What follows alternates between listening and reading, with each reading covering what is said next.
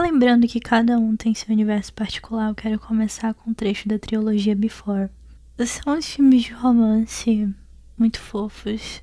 Se existe algum tipo de mágica nesse mundo, deve estar na tentativa de entender alguém, compartilhar alguma coisa. Eu preciso que vocês mantenham em mente esse conceito. Então você tá lá conhecendo alguém e parece que agora tá todo mundo acostumado com a ordinariedade fútil das coisas. É sempre um oi, tudo bem? O que tá fazendo? E isso torna muito difícil despertar interesse de ser conhecido, sabe? Agindo dessa forma. Porque você tá sendo só mais um. Qual é o seu diferencial? Não, não tem nada que você provavelmente tem, mas está escondido. Seria necessário uma insistência maior para poder te conhecer. Quando chega alguém autêntico, mais criativo, arriscando todas as hipóteses, é muito mais divertido. Essa, sim, é uma pessoa pelo qual eu tenho o desejo de conhecer. Assim, essa a mania de conhecer em detalhes e entender todos os contextos e porquê. As histórias malucas, pensamentos, pesadelos, já que, do meu ponto de vista, eu tenho algo que eu gosto da beleza dos detalhes.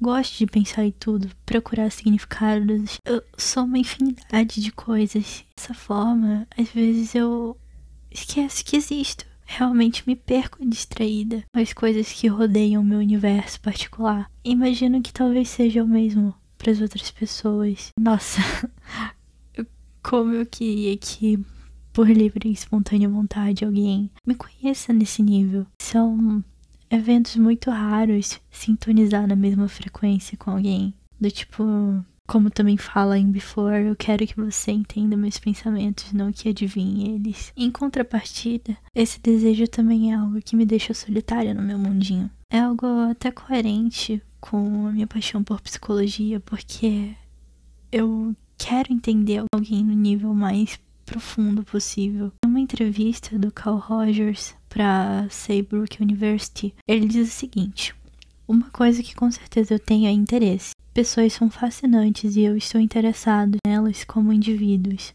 Eu sinto o desejo de realmente entender, entender de um jeito que capture o ponto de vista delas. Eu quero que meus sentimentos sejam bem visíveis e evidentes para o outro indivíduo entender e sentir pelo menos um pouco do significado que essa pessoa está querendo me comunicar e deixá-la saber que eu entendo e que eu sinto como ela se sente.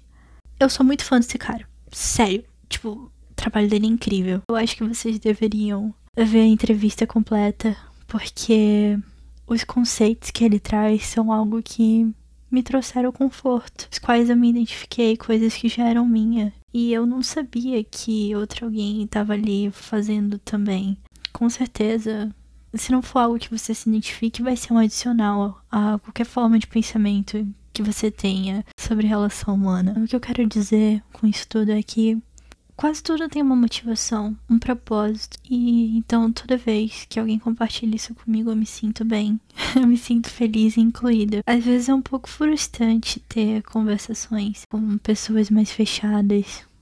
Porém, eu entendo isso e também tá tudo bem. Ainda em Before, a Celine diz e eu sei que é quase impossível de conseguir falando sobre realmente entender alguém.